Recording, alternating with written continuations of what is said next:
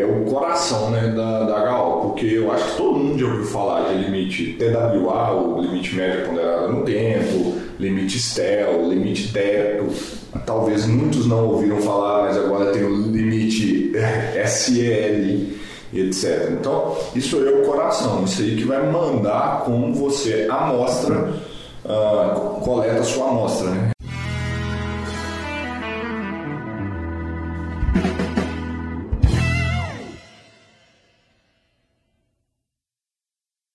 Pessoal, sejam bem-vindos ao Pausa para Respirar, um podcast semanal sobre higiene ocupacional aqui da Analytics Brasil. Eu sou o Rodrigo. E eu sou o Douglas. Eu sou a Gabriela. E eu sou o Leandro.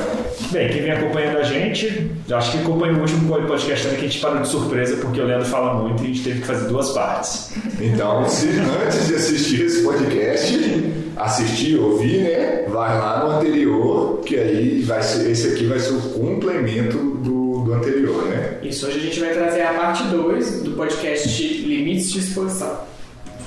Ah, bacana. Só para contextualizar, nós já falamos sobre os limites, falamos sobre níveis de ação, concentração, falamos um pouquinho sobre limites externos e a gente parou aí, entre outras coisas, nós paramos numa pergunta que o Leandro não pôde responder para a gente, que é como o, cada agente age de maneira diferente, né? E para isso tem tipos de limites específicos para lidar com, com essa ação aí é, diferenciada.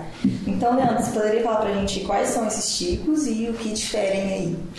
Ah, legal, Gabi. Então vamos para esse tema aqui. Ele é o coração né, da, da HO, porque eu acho que todo mundo já ouviu falar de limite TWA, o limite média ponderada no tempo, limite STEL, limite teto. Talvez muitos não ouviram falar, mas agora tem o limite SEL, etc. Então, isso é o coração, isso aí que vai mandar como você amostra, uh, coleta a sua amostra, né? Amostrar a sua amostra não fica legal, mas coleta a sua amostra. Sim. E, e isso, gente, por incrível que pareça, é impressionante. Eu vejo que a grande maioria do, dos profissionais não sabem a diferença entre esses limites, o que eles são.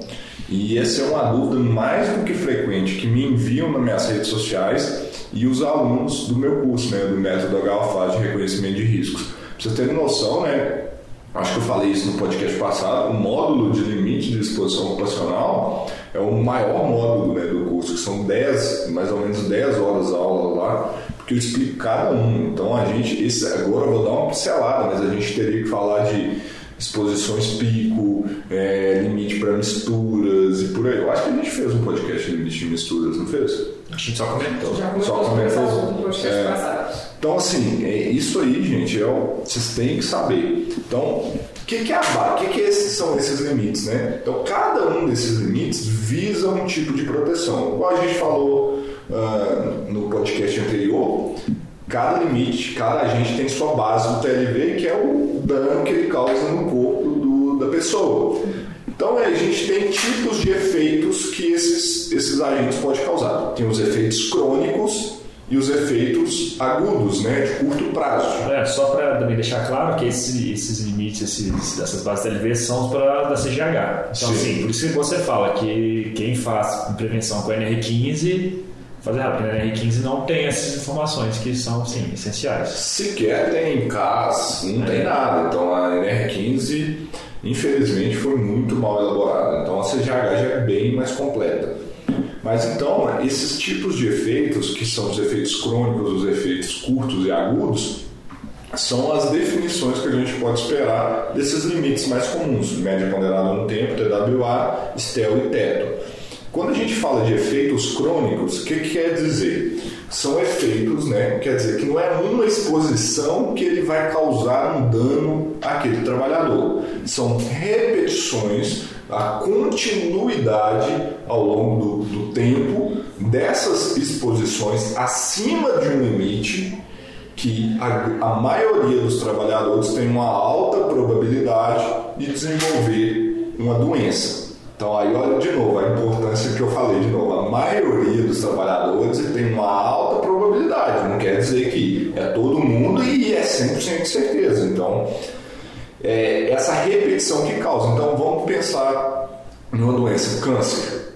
Câncer é um tipo de de efeito que é efeito de crônico. Não é uma exposição que você vai ter um agente químico que a pessoa vai desenvolver câncer. Ou só. Pode ser que sim, mas é aquele. Mas aí ele é altamente né? suscetível, ele entra naquela parte da susceptibilidade individual, mas na média não é uma exposição que vai causar o problema do cara. Então, gente, lembrando, susceptibilidade individual. O cara pode ser um premiado nesse caso, mas aí ele é altamente suscetível. É igual assim, no sol. Sol é uma radiação que, que pode causar câncer de pele, mas a gente se expõe a ela. Mas se você ficar fritando no sol todos os dias, a probabilidade de você desenvolver um câncer de pele é muito maior. Essa percepção também é muito fácil, né? A gente vê que é problemas cardíacos também. Algumas pessoas têm predisposição, mas come carne e gordura todo dia para ver se não aumenta essa predisposição. Essa é uma indireta pra minha pessoa? Só porque eu sou hipertenso? Brincadeira. Mas é, o Rodrigo tá me dando altas indiretas assim, durante esse Eu preocupo com você. Ah, tá, beleza. Mas é exatamente isso. Então, a- os efeitos crônicos é isso. Então, a pessoa tem que ficar continuamente exposta, tem que ter uma exposição de longo prazo, ou seja, tanto dentro da jornada dela quanto ao longo da vida laboral. Então, isso é explicado pelo TLV-TWA ou média ponderada no tempo. Então, a gente, quando fala de limites do tipo média ponderada no tempo, nós estamos falando de exposições de longo prazo, de efeito agudo, de efeito crônico ao longo da jornada. Então não é uma vez que a pessoa está exposta. E aí, é, só para fazer uma ponderação, vejo o pessoal ficar doido, maluco com aquelas definições é habitual, é permanente, é intermitente. Cara, não- você não tem que preocupar muito com isso. É o conceito do limite aí, ó. O limite é ao longo prazo. Se ele se expõe uma vez, não é o problema. Não tem problema de se expor uma vez essa, essa substância acima do limite TWA. Lembrando que aí tem uma outra questão que é as exposições do tipo pico, que é quando ela é muito alta, que aí ela pode causar um efeito agudo, mas eu estou falando aqui de efeitos de longo prazo. Mas também acho que é bom levar né, com atenção isso, com cuidado, porque também, ah, vou usar uma vez um, pro- um produto, a pessoa vai lá e coloca na cara o produto, Aí- mas também Aí é uma super exposição e a gente trataria de exposições de curto prazo. Então é, gente tem que tomar esse cuidado. Mas eu tô falando de exposições normais, né? Não, ninguém vai jogar na cara e tal. espera, É né? importante avaliar a toxicologia do agente também. Porque às Exatamente. vezes, é, mesmo que eu tenha um TWA e vai ser uma exposição única, é alguma coisa extremamente tóxica, por exemplo, um benzeno na vida, né? Sim, mas eu, falo assim, porque o exemplo maior somos nós. Quantas vezes aqui a gente não se expôs a substâncias cancerígenas na faculdade, no laboratório? Não é nem por isso nós desenvolvemos câncer até o momento. E, e, né? Até o momento. E, não, mas a, a, a chance que a gente desenvolve é muito baixa, porque, exposições foram pequenas e elas não foram contínuas, né? Então a gente, a gente foi exposto na faculdade, não sei se o pessoal que nos ouve, nos vê aqui, já tiveram oportunidade de entrar dentro do laboratório de química de uma faculdade. É, no Male Male tem uma capelazinha que funciona mais ou menos, zero proteção, ninguém nunca fez isso. Tem, tem ótimas proteções, alguns têm geladeira para proteger. Ah, pistolete, né? Então, assim, a gente, por exemplo, o exemplo é esse nosso, aqui como químicos e vocês dois como engenheiros químicos, já se expuseram a substâncias que são cancerígenas, que podem causar efeitos crônicos, mas nem por isso a gente desenvolveu uma, uma doença de longo prazo. Por quê? Essas exposições não foram contínuas. Então, quando a gente fala desse limite TWA, a gente tem que pensar no longo prazo, nas exposições e na jornada de trabalho desse, desse colaborador, desse trabalhador. Então, eu não estou preocupado momentaneamente, e sim com a jornada. Então, a primeira coisa que eu quero desmistificar com o limite TWA, que é uma pergunta que com certeza a gente sempre recebe, vocês recebem é quando que eu devo avaliar o momento mais crítico da jornada? Não, eu não quero saber o momento mais crítico. Eu quero saber qual que é a exposição média desse trabalhador ao longo dessa jornada. E aí, nesse caso, o que importa é a média e não os picos. Tanto é que a definição do TLV-TWA é, em média ponderada no tempo, é que ele pode ultrapassar o TWA por curtos períodos de tempo, desde que seja compensado por exposições abaixo do, do TWA. Então você tem lá as exposições, você tem exposição alta, depois você não tem exposição baixa, de forma que na média você passa a régua que está abaixo do TWA. Lembrando que aqui a gente não está considerando exposições muito altas que aí podem causar os efeitos pico. Tá? Então o pessoal tem que estar atento. Então esse é o princípio do, da, da, média ponderada no tempo, tá pessoal? Isso aí já dá uma indicativa, não sei se vocês vão me perguntar, tempo de amostragem. O ideal, a jornada de trabalho. Pronto. Ah, Leandro, o método, não sei o que lá. Lembre do podcast anterior. Quem manda é o limite, o limite é rei. Ah, mas o método vazão e volume, lá eu não consigo coletar jornada de trabalho. O que, que você tem que fazer? 4, 2, 3, 4. Quantas amostras forem necessárias para cobrir a jornada de trabalho, a não ser que você utilize o seu julgamento profissional para tomar uma decisão a partir do princípio que você pode ou desconsiderar aquela exposição em um período ou você vai partir do pressuposto que ela é igual. Uhum. Mas lembre, isso é uma decisão difícil e bem complexa. Tome ela com parcimônia. E tem recomendação também de coletar pelo menos 75% da jornada. Isso daí é falar um pouco disso também. É, isso é uma recomendação porque ah, isso, a primeira vez que isso surgiu foi no Manual de Estratégia de Amostragem do NIOSH, que a gente falou no podcast anterior também. Que ele, a recomendação lá, na verdade, fala entre 70% e 80% da jornada. Por quê? Você vai ter ali 20% dessa jornada, que é um período desconhecido, mas você já completou grande parte dele. Então, aqueles dados que você tem de 80%, eles já te dão uma segurança, é, te dão um subsídio para sua tomada de decisão. Então, você já pode utilizar aquilo que, como você já completou quase 80% da jornada, já, já é uma boa informação a respeito daquela exposição. A não ser que, se durante esse período amostrado também você tem alguma situação crítica.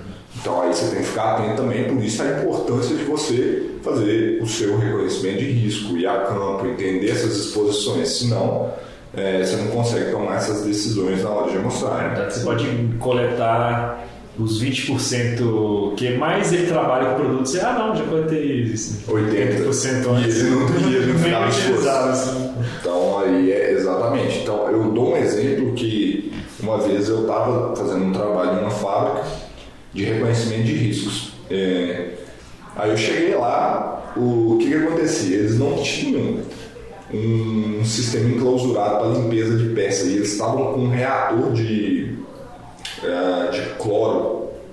Então fazia cloro gigantesco, eles estavam dando manutenção. o que, que eles precisavam fazer? Como é cloro, então eles precisavam tirar todo o resíduo de material orgânico, como graxas, óleos que pode ter ali, porque se o cloro entrar em contato ali, explode aquele negócio todo. Só que o reator era gigantesco, então não tinha lugar na fábrica. E a bela decisão do gerente de produção: ah, não, vocês fazem um trabalho normal, a gente tem prazo para fazer isso. No finalzinho da jornada, na hora que o pessoal sai, a gente põe o negócio lá fora e limpa com thinner a pistola. Nossa, então aí, era uma exposição pequena em termos de tempo, era uma hora, por exemplo, que ele fazia, mas só que as concentrações lá em cima, que assim, eu cheguei lá e falei assim, gente, o que, é isso? Na hora que eu fui ver, era impossível.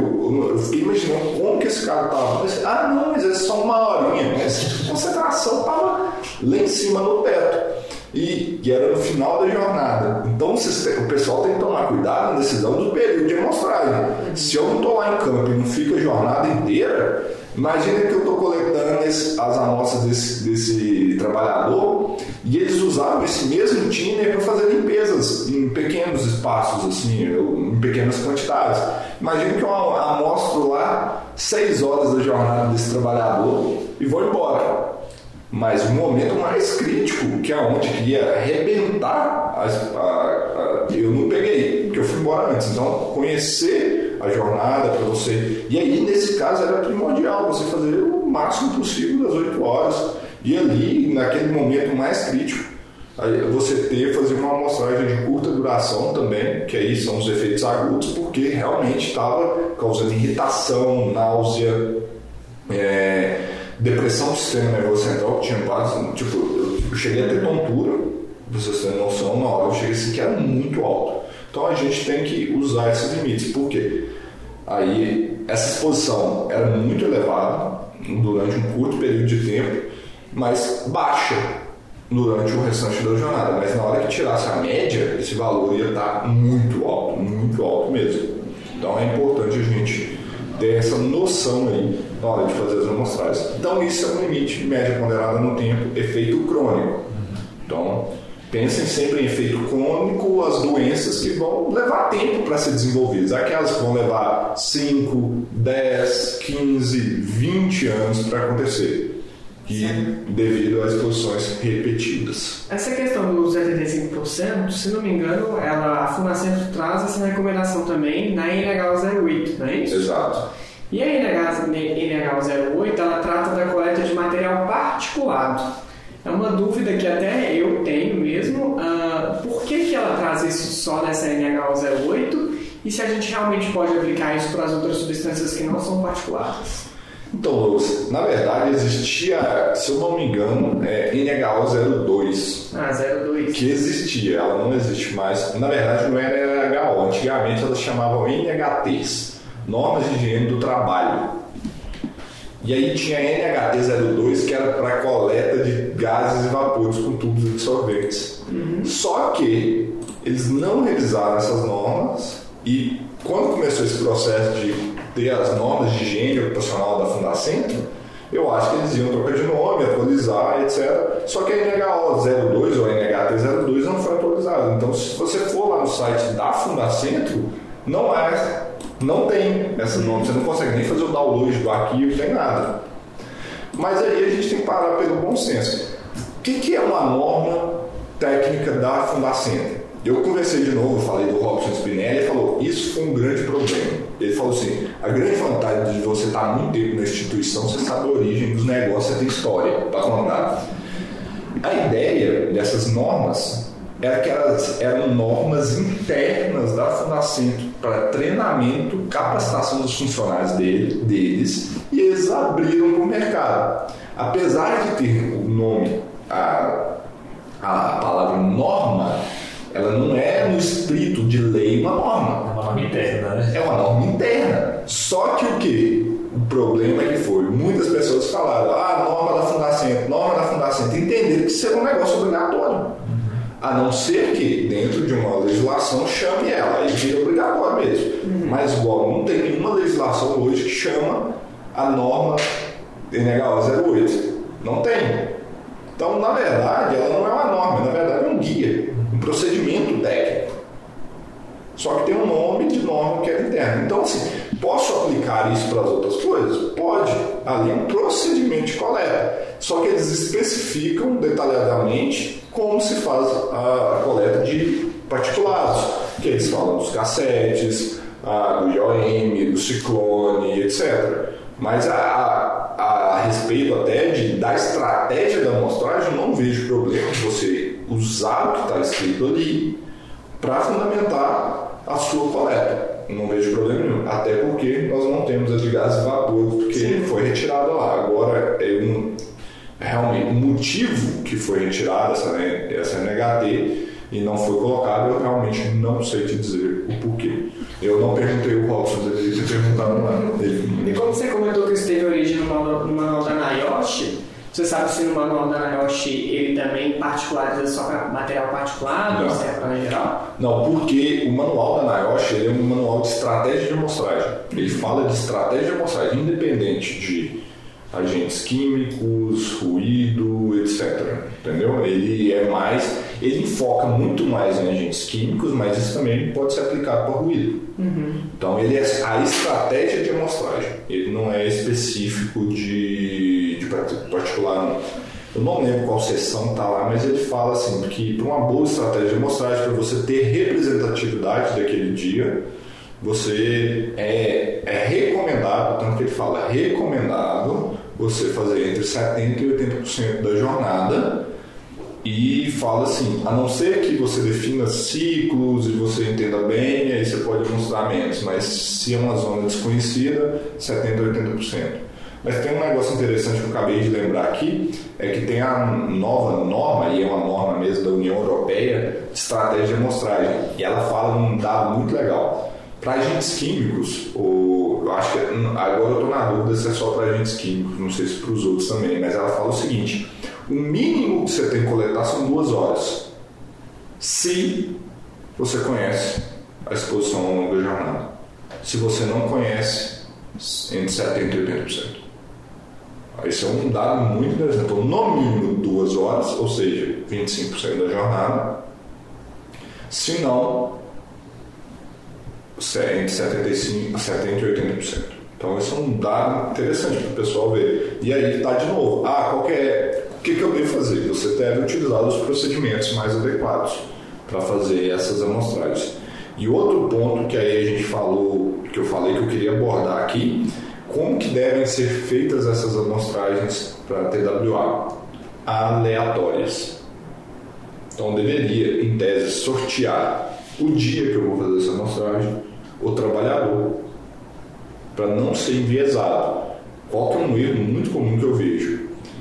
Pessoal chega lá e vai fazer essa amostragem, pega, chega para a empresa e fala assim, o que, que eu vou mostrar hoje? Aí pega o cara lá e faz. Ou se não, vai na história do exposto de maior risco, mas sem caracterizar o exposto de maior risco bem, e fala assim, ah, quem que é? Ah, não, pega aquele lá que geralmente ele é o mais crítico. Então, assim, se você for utilizar a amostra direcionada, faça uma boa caracterização do exposto de maior risco para você coletar uma amostra. Mas se você está coletando mais de uma amostra não está usando a estratégia do exposto de maior risco, essas amostragens devem ser aleatórias.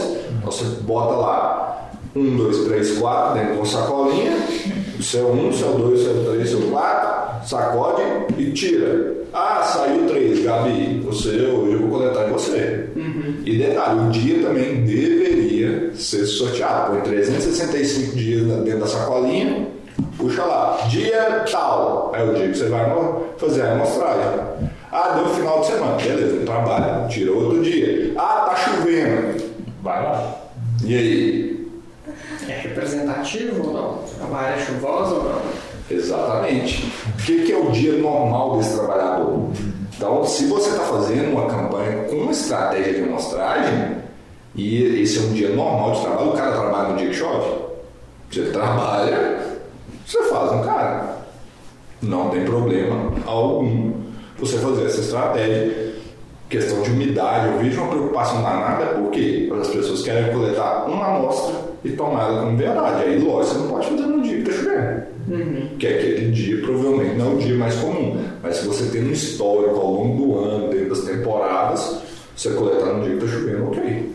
E ainda sobre essa questão de coletar no exposto de maior risco, tem a criticidade né, na hora de ir fazer essa amostragem porque, infelizmente, a gente vê que muitas vezes o exposto de maior risco, na verdade, é o exposto de menor risco. E a empresa está coletando nele justamente por, por má intenção mesmo, né? É, a gente tem um, um, exemplo que é engraçado, né? Mas não é da parte química, é da parte de vibração, que acontece exatamente isso. O, o motorista, o motorista do, do, caminhão, quando vão selecionar quem vai ser o motorista, normalmente selecionam o pessoal mais cheinho porque diminui a vibração e você tem um resultado que é enganoso. E geralmente pega um veículo mais novo. Mais novo. Uhum. Para diminuir. então, estudos, assim, você tem que. É, o TWA é o mais completo, o mais complexo, tem uma estratégia por trás dele para você conseguir ter respostas né, boas. Então não é tão simples assim como as pessoas pensam. Então, isso tudo que a gente falou aqui faz parte de uma boa estratégia para você realmente saber o que, você está fazendo. Senão, se for o risco, você dá um, um tiraço no seu pé e realmente lá na frente isso aí pode voltar contra você, né? Coletou errado. Ah, ah, mas isso aí não fala em nenhuma norma. Pô, mas é o mínimo que você deveria saber para executar sua profissão. Hum. Então a gente fala, aquele exemplo do banheiro de novo. Ah, você tem que construir, você é um engenheiro, você tem que construir um banheiro. Tem que ter uma norma escrita, você tem que colocar um vaso, uma descarga, a tuba, qual é a grossura do cano, qual tem que ser vazão de água. Pô, não tem, né, gente? O cara tem que saber, ele aprendeu isso da, da faculdade dele, ele executa. É o mínimo, gente. Então a gente tem que sair dessa. Onde que fala isso na norma? E aonde que fala isso nos seus procedimentos, no seu conhecimento técnico? Isso aí tem que ficar claro para todo mundo. Isso aí dificilmente vai ter normas. Sim, mas tem, já teve um grande avanço, que aí é o guia de estratégia de amostragem da Fundacenta. Então, material gratuito, gente, um trabalho. Eu tenho minhas ponderações com ele, mas já foi um, um avanço imenso esse material aí para lançar. Então, estudem aí o guia de estratégia de amostragem da Fundacentro. Agora, não tem desculpa, você tem o, o do NIOSH traduzido lá na BHO, no site da Fundacentro tem esse, e vamos aplicar os procedimentos técnicos adequados aí para fazer as avaliações. Isso. Muito bom. E quando a gente fala do STEL?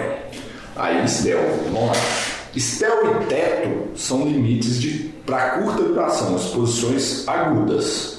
Só que tem uma diferença danada entre esses dois caras aí. E muita gente confunde, acha que é a mesma coisa. E a primeira coisa que eu quero acabar é: na NR15 tem teto, mas não tem STEL. Ah, qual que é o STEL da NR15? Não existe. Ponto final. E aí, o que, que, que, que são exposições agudas de curta duração? São aquelas exposições que a gente pode até ver que eles são valores mais elevados que o TWA, são exposições mais altas, que ali, imediatamente ou dentro de um curtíssimo período de tempo, a pessoa já manifesta algum, algum não doença, mas algum efeito, né? algum sintoma, um efeito. Quando a gente fala de teto, a gente está falando de irritação física. Então, nós aqui, quem nunca deu aquela cheirada num ácido clorídrico e ardeu até a alma, né? Seu olho lacrimejou. Amônia. Amônia. Pra mim, a amônia é sempre pior. Desse. Mas a amônia não é teto, tá? A amônia não tem Mas teto. incomoda muito mais. Incomoda muito. né? Ela tem estel. Ela tem STEL. É, mas é, ela não tem teto. Então, mas o ácido clorídrico pra mim é pior. Na hora que eu vejo aquela fumacinha saindo do vidro de ácido clorídrico, de longe já começo a lacrimejar. Então, Tem picos de sangue na boca. Exatamente. Então, ácido clorídrico é o, o, caso clássico de limite do tipo teto. Ele causa uma irritação física nas vias aéreas, tudo. Então, ele tem um limite teto, que é um limite que não pode ser ultrapassado em momento algum. E como que você deve coletar ele? É fazer amostragem instantânea. Como que se faz isso? Foi até tema do áudio do, do Telegram de hoje. Agora a gente já tem mais um canal de divulgação. Tem um canal no Telegram que para quem quer acessar aí é t.me barra HO Raiz. Então entra lá, não é grupo, é um canal que eu mando áudio aí, eu pego o celular e gravo um áudio, mando para vocês, e aí a gente manda também os links desses conteúdos maiores que a gente faz, as lives, o podcast pessoal acessar lá também. Então t.me barra raiz. Eu não tô listando, deixa eu procurar. Tem que colocar agora, senão eu vou esquecer. No, no Telegram. então vocês entram aí, então foi tema lá. Como que se faz a amostragem instantânea? É tubo colorimétrico, amostrador de leitura direta com sensor eletroquímico, os, os, os amostradores com PID lá de, de feed, etc. Então você já faz a leitura e já te mostra instantaneamente qual é aquele valor. Então não tem tempo de amostragem. Então você já usa ele aí diretamente para você já ter um resultado naquele. Quantas amostras, quanto tempo, quantos momentos críticos você julgar que tem nessa jornada. Então você tem que checar, por isso conhecer o processo é muito importante. Você vai ver onde estão os processos críticos e você seleciona momentos ali para fazer. Pode ser até aleatórios, mas na hora que você vê, aí não é amostragem aleatória, é, mais, é direcionada. Você vê os pontos críticos e faz a amostragem naqueles pontos críticos. E se qualquer momento der maior que o limite teto, para a atividade tem que consertar ali. Na impossibilidade de fazer amostragens com amostradores de leitura direta, aí o que, que fala a CGH? A NR15 não fala nada, porque ela já parte do pressuposto que você já está usando o amostrador de leitura direta. Ela, quando ela foi feita, ela já foi feita pensando assim, até para a média ponderada no tempo. Então, na impossibilidade de fazer amostragens com leitura direta, você deve coletar o menor tempo possível para que aquele agente possa ser quantificado pelo laboratório. Forma mais fácil da gente saber fazer isso: pega o menor volume, a maior vazão e coleta. Maior volume, menor vazão, vai ser o menor tempo possível, geralmente, dos métodos. Então, essa é a dica direta que eu faço para todo mundo fazer. E aí quando a gente chega no STEL, o STEL também é curta duração, mas ele é um tipo de limite que não é irritação física, que é aquela instantânea. Você vai se expor durante um curtíssimo espaço de tempo e aí os efeitos começam a aparecer. 15 minutos. Então são exposições. Então o STEL é um limite médio ponderado em 15 minutos. Então qual é o tempo de coleta dessa amostra? 15 minutos. E, a, e o intuito dele é proteção contra. Vamos lá, vocês vão me ajudar a lembrar aí. Na, na, narcose, que é o cara ficar meio embriagado, irritação, efeitos tóxicos doses dependentes, ou seja, quanto maior a dose, maior o efeito que a pessoa tem imediato. E essa, esse eu sempre esqueço. Lesão. lesão tissular crônica, então, ou seja, causar lesão nos tecidos, né? Então, que aí vai causar uma lesão de longo prazo. Então, o, o STEL são para esses quatro efeitos. Então, a gente completa aí os limites para o ar. Lembrando que tudo isso aqui a gente está considerando a via de, de absorção inalatória. Em momento algum a gente está falando pele, digestão ou qualquer outro. E aí aquela pergunta que vocês também sempre recebem. Ah, eu tenho TWA, o limite que tem TWA e STEL. Qual que eu faço? Ah, não é pra vocês responderem. Pegadinha, hein? Vai, dá, mas tem que falar mais informações. Tem que falar como que é a exposição do funcionário. Mas no geral, o que, a gente fala? São os dois, né? Os dois. É os dois. Por quê? Né? É, porque são efeitos diferentes. Ah, qual que eu devo fazer? Os dois são efeitos diferentes. Você tem que entender como ocorrem as exposições desse trabalhador. Se você não tem exposições críticas, você olha o STEL. Só, se você só ó, se você não tem exposições críticas, você olha o DWA. Se você só tem exposições críticas, você olha mais o STEL, mas com o STEL você já consegue fazer uma média ponderada no tempo também.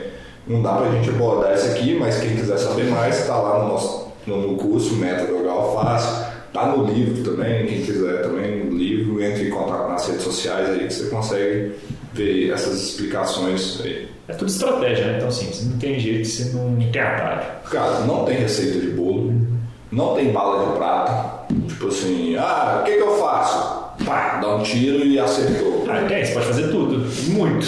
É, a essa. Né? Melhor estratégia de todas: colete 32 amostras de 15 minutos. E manda para Analytics, porque, porque vocês estão ouvindo a gente falar isso. Nós estamos te ensinando isso aí. Então, 32 amostras de 15 minutos no mesmo dia, tá? Para mandar para Analytics para cada ponto de coleta. Aí você já vai cobrir todos os estels, todos os TWAs, e aí nós vamos ficar super felizes também que vão receber muita amostra. As brincadeiras à parte, não façam isso, vocês vão rasgar dinheiro e jogar muito dinheiro fora. Exatamente, é mais fácil gastar um tempinho pensando um pouco mais que gastar tanto dinheiro à toa, né? É, e o nosso papel é isso, é pensar, gente, para o nosso papel como cientistas da prevenção, e isso nada mais é que um higienista ocupacional, um cientista da prevenção. É olhar, traçar uma estratégia que é o, que é o caminho que a gente atingiu um objetivo. Então, assim, façam, gastem um tempo nessa parte, porque isso vocês vão economizar lá na frente, nas análises, no tempo de campo, nos equipamentos que você vai utilizar, etc. Tem que pensar, não tem receitinha de bolo, igual vocês falam, não tem atalho, não. Tem que. O atalho é você. Você cria seu próprio atalho. E para isso você precisa de conhecimento. Exatamente, Leandro. E aí, para definir, por exemplo, uh, os tempos, vazão e volume que vão ser utilizados aí nessas estratégias, aonde que eu recorro? É, no método e no limite. Sim. Nos dois, você tem que unir os dois. Se eu estou falando de TWA, 8 horas. Aí você vai lá no método e vai calcular sua vazão, seu volume, com base no tempo de amostragem que você vai ter. Aproximadamente 8 horas. Aí, igual a gente falou, ah, não deu as 8. Vê quantas amostras você vai precisar para completar as 8. No STEL, 15 minutos. Então você pega lá, geralmente, o maior maior, você vai tentar sempre coletar o maior volume possível em 15 minutos. E no, no, no teto, você vai olhar lá na metodologia, Se não for possível fazer instantâneo, se é instantâneo, não tem volume, não tem nada. Se não é instantâneo, pega o menor volume, a maior vazão, divide e acha o tempo aí. Ó, divide não, né? Tem vazão igual volume dividido pelo tempo, então é volume dividido por vazão. Então você pega o volume, divide pela vazão, você acha o tempo. Acho o tempo. Exatamente, mas aí para facilitar a vida dos nossos clientes, principalmente nós temos o diretório de serviços, né, com todas Sim. as metodologias reunidas e também todos os nossos envios vai um informativo de análise com todas as, as, as avaliações que foram contratadas, que é um material muito bacana, que já traz todas as informações reunidas num, num só documento, né? É, deu um trabalhão pra gente reunir. No- lá tá um compilado de todos os, os métodos que a gente tem interno, né? Dos métodos NIOSH, OSHA, EPA, tudo que tem, a gente resumiu e deixou mastigadinhos para vocês entenderem. E o mais legal dele é que ele tem um, até alguns procedimentos lá internos para você aprender a coletar amostra. Então tem muita coisa legal, você pode aprender muito. Está gratuito lá no nosso site www.analyticsbrasil.com.br e tá acho que na aba lá e-books, né, materiais para download, alguma coisa Uma assim. coisa assim mesmo. Guilherme, só para dar um nó na cabeça aí, já que acho que tá muito fácil, né? Aham. Falar um pouco das exposições de múltiplas substâncias químicas. Ah, limite de mistura. É uma coisa bacana. Cara, esse foi o tema. que- Quem que me mandou essa pergunta? Ah, foi dentro da plataforma do curso. A alu- Um, um de nossos alunos estava perguntando isso ontem e eu fui responder. Então, se você tem um trabalhador ele está exposto a várias substâncias ao mesmo tempo, você tem que olhar quais dessas substâncias que têm atuação no mesmo órgão-alvo. Se tiver você não pode considerar os limites individualmente. Então você não pode pegar aquele valorzinho que está lá e comparar. Por quê?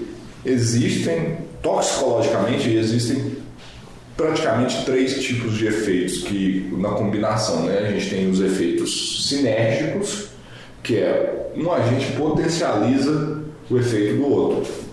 Co- Como que a gente pode ver isso? É claro, por exemplo, quem toma, por exemplo, remédio que, atua no sistema nervoso central, exemplo, no geral, os tarja preta aí, que a gente brinca, e toma álcool. Então ele potencializa o efeito de um e de outro. Então é, e, e é potencializado mesmo, né? E aí isso aumenta. Então a relação de sinergia tem o efeito antagônico que um anula o outro. Então o efeito que ele causa naquele órgão chega o outro e acaba com esse efeito.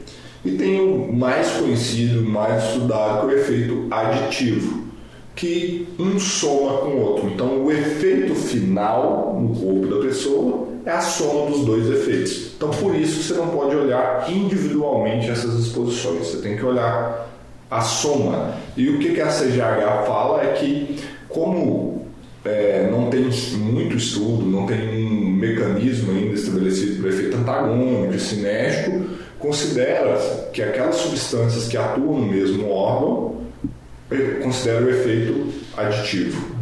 E aí você tem que fazer uma formulazinha que é você pegar a concentração final dividido pelo limite de tolerância, somar isso de forma que isso dê menor do que 1. É a mesma fórmula da dose de ruído, só que a gente vai usar a dose de agente químico.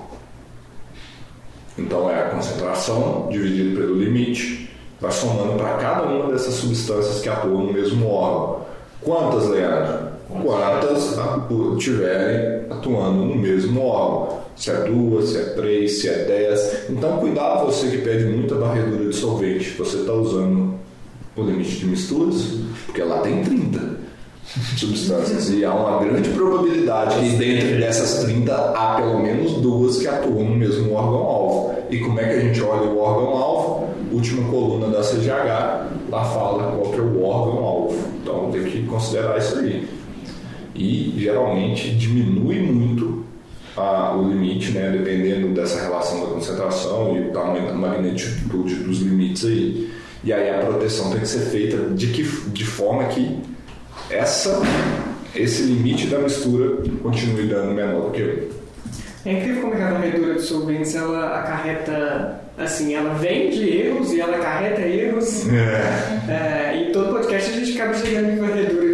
É É incrível. Ah, porque infelizmente é mais. é, todo mundo pensa que ela é a bala de prata, né? É o atalho para a solução dos problemas. Mas eu gosto de provocar todo mundo nesse assunto porque eles não sabem o tamanho da, da, da dor de cabeça que eles estão eh, pegando na, na varredura de solventes.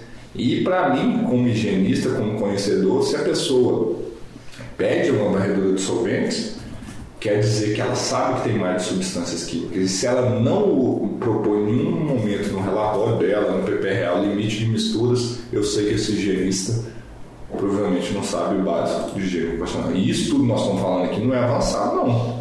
Isso é o básico para um bom higienista ocupacional. Infelizmente, isso não é ensinado. A maioria dos cursos, a maioria dos profissionais não sabem, porque não tem os profissionais que sabem isso, em grande parte, na formação desses profissionais. Por isso que eu tenho meu curso, para ajudar todo mundo, por isso que a gente tem esse podcast, tem meu livro, e tem um milhão de tipos de conteúdo aí para você se desenvolver e fazer a higiene ocupacional e parar de fazer medição. Exatamente. Leandro, é importante só frisar também que essa questão do efeito aditivo é sempre para reduzir o limite, né? Nunca aumentar. Sim. E ter esse cuidado também de, de sempre analisar isso, né? De buscar proteger realmente o trabalhador. E Isso. Só para complementar, Gabi, é, para o pessoal que está nos vendo, nos ouvindo, então, se você quer entender mais esse efeito aditivo, vá no anexo E da CGH. O anexo E está lá explicadinho, traz vários exemplos, então lá tá. Se você não tem a CGH, quer dizer que passou da hora de você comprar uma. Pô, tô esperando 2020, né, pra comprar a nova, que daqui a pouco vai sair. É. em inglês. Em inglês. Então, mas assim, não. Se você ainda está atuando na área de higiene ocupacional e não tem uma CGH, cuidado. Você passou da hora de você adquirir a sua. E quando a gente pensa assim, em alterar limites, existe alguma forma, por exemplo, se você não concorda, se você acha o limite muito elevado, desnecessário, existe algum procedimento para discutir isso? Você pode levar isso a algum lugar para ter alguma alteração? Como é que funciona? Nossa, eu. Como a gente está numa legislação que é legal, o que, que a NR9 fala é o seguinte: é, para utilizar os limites da NR15, na ausência dos limites da NR15 utilizados da CGH, ou utilizar algum, algum que tenha algum acordo, que- desde que seja mais restritivos. Então vamos supor que o sindicato das empresas, da, da empresa o sindicato dos trabalhadores entrarem em um acordo que o limite para proteger tal trabalhador não é um, é meio. Então esse deve ser respeitado. Para discutir aumentar o limite, eu acho que aí teria que fazer uma consulta técnica, a Fundacentro, pedir uma nota técnica, pedir um parecer deles, porque a Fundacentro é o nosso, o nosso órgão que tem no Brasil responsável pela área de higiene ocupacional. E se eles podem se manifestar a respeito disso e você tem um, um parecer técnico deles e, como diz, mas na decisão final vai sempre depender de quem está usando e lendo, né? Se vai acatar isso ou não, porque a gente tem isso dentro da nossa legislação. Eu acredito que esse seja o, procedimento, não tenho tanta certeza, então se vocês, não sei se vocês têm alguma coisa, mas se alguém está nos assistindo, ouvindo aí, tiver alguma sugestão, comenta aí e fala melhor pra gente. Eu realmente, isso aí não foi uma coisa que eu nunca fiz, mas pode ser. Mas eu sempre falo que é que na ausência, se você não encontrou nada, vá lá fora, dá uma olhada, porque o nosso papel não é coletar a amostra, é proteger a saúde dos trabalhadores. E aí você vai olhar outros lugares que têm outros tipos de limites, que aí você usa eles para fazer sua prevenção. Obrigatoriamente deveria estar no seu PPRA? Não, obrigatoriamente não. Porque aquilo ali é o mínimo que você deveria fazer. Mas você pode ir lá fora, ver se tem alguma coisa e tentar usar isso aí para fazer prevenção. Não tem problema nenhum. E aí a gente tem limites da Alemanha, que são os MAX. A AIA tem alguns WILS, que eu não lembro que. W-E-E-L, que eu não lembro o que quer dizer. Então, galera, porque isso daí a gente vai deixar de gancho para a terceira parte desse podcast. Ah. Porque se fala muito. Tá. Ou daqui a pouco a gente faz um podcast só de limites. Não, mas é, então eu acho que tá, então, é, os tipos de limites que tem fora, então a gente coloca no, que podcast de limites, parte 3. Legal.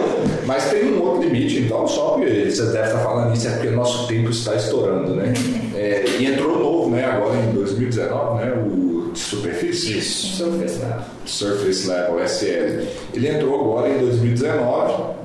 É um limite que ainda muitas substâncias não têm metodologias validadas ainda, e a CGH deixou isso claro lá. Fala que o intuito dela é que a indústria se desenvolva e comece a aplicar esses limites. Lembrando que a CGH é um, é um guia técnico e não, geralmente, não uma lei. O problema é que as, as normas vão lá e pegam isso e botam como lei. Então ela põe esses valores para tentar desenvolver. Então muitos, muitos não, até porque agora só tem dois ainda. É, eles não têm ainda metodologia validada para coleta. Mas o que, que é o SL? É o seguinte, se você tem uma superfície de trabalho e aonde esse agente pode se depositar e a pessoa pode entrar em contato via dermal e esse agente pode penetrar no corpo dela, você tem que fazer uma amostragem dessa superfície para saber como que está a concentração. E os limites lá são dados em miligrama ou micrograma por centímetro quadrado. Essa já é, eu acho. Eu acho que é micrograma. Micrograma por centímetro quadrado. Por 100 centímetros quadrados. E por que dos 100 centímetros quadrados? Não sei se eu já contei processo. Tamanho do Ah, é pano. aproximado da palma da mão. É, a área aproximada da palma da, da mão. Lembrando, isso é relativo. É. Da Gabi não tem. A é muito mais do que 100, né? Então, assim, mas é na média a, a área da palma da mão de uma, de, um de uma pessoa. Então, que é onde ela, por exemplo, colocar a mão lá e ela pode se contaminar. Então, tem esses estudos aí. Então, você desenha um quadradinho ou um retângulo, do jeito que você quiser, desde que a área dele seja de 100 centímetros quadrados. E aí você deve coletar todos aqueles agentes que estão ali naquela superfície né, que tem limite SL e mandar analisar. E esse é um outro limite. Não é TWA, não é STEL, não é teto. Ah, e se a substância tem TWA, tem STEL e tem o SL? O que, que você tem que fazer? Faz tudo. faz tudo. Que aí, de novo, é uma via de absorção diferente. É é um efeito crônico, sim, mas a via de incorporação é diferente. Aí é via pele. Mas esse limite entrou agora, em 2019, né? Então tem pouco tempo, então muitas metodologias ainda não estão validadas e prontas para o uso desse. Não tem nada muito pronto ainda para o uso desse tipo de limite. Mas assim, o futuro nos aguarda e eu queria chamar a atenção para isso. É uma coisa que está acontecendo nos Estados Unidos, que está pegando, que é os, ah, os medicamentos para tratamento de câncer, também de superfície de trabalho. Então isso pode ser uma coisa que venha a adentrar e são métodos assim que o pessoal está desenvolvendo muito lá, que são substâncias altamente tóxicas, tanto é que é utilizado para matar células em pequeníssima quantidade. Aí você pensa aí quantas pessoas às vezes estão se é, Dosando. Sendo expostas né, via pele ao longo do tempo. Então, é, é nesses casos aí que a gente tem que pensar no limite SL. Mas é realmente algo muito novo, que está começando agora, mas que para o futuro vai ser alguma coisa que vai realmente ser significativa aí nas superfícies de trabalho. Que ótimo, então. Ah, nós vamos ficando por aqui, né? Nós vamos ter a terceira parte do podcast, que rendeu bastante, mas eu espero que vocês estejam gostando. E a gente se vê na próxima semana. Isso aí, guardamos vocês aí, gente. Segue a gente nas redes sociais, no YouTube, Deezer, se for tem um novo também, era da Google Google Podcasts. Podcasts, Spotify, Apple, Apple, Apple, iTunes, Apple Apple Podcasts. Music. Apple Podcasts. Nós vamos ter que procurar o nome disso. né? Vamos. É podcasts Apple. Ah, é? Mas também Instagram, tudo aí fica. Vem, vem para as nossas lives também, só entrar no nosso canal. Se você está assistindo no YouTube, entra no canal. Se não, vai lá, procura lá a Leandro Magalhães Analytics Brasil, que vocês vão ver a gente toda terça-feira, 19 horas. E que vocês continuem respirando bem por aí. Yes! Hoje foi o que eu falei. Eu posso repetir também. Abraço pra vocês aí, gente. Valeu. próxima. Tchau, tchau.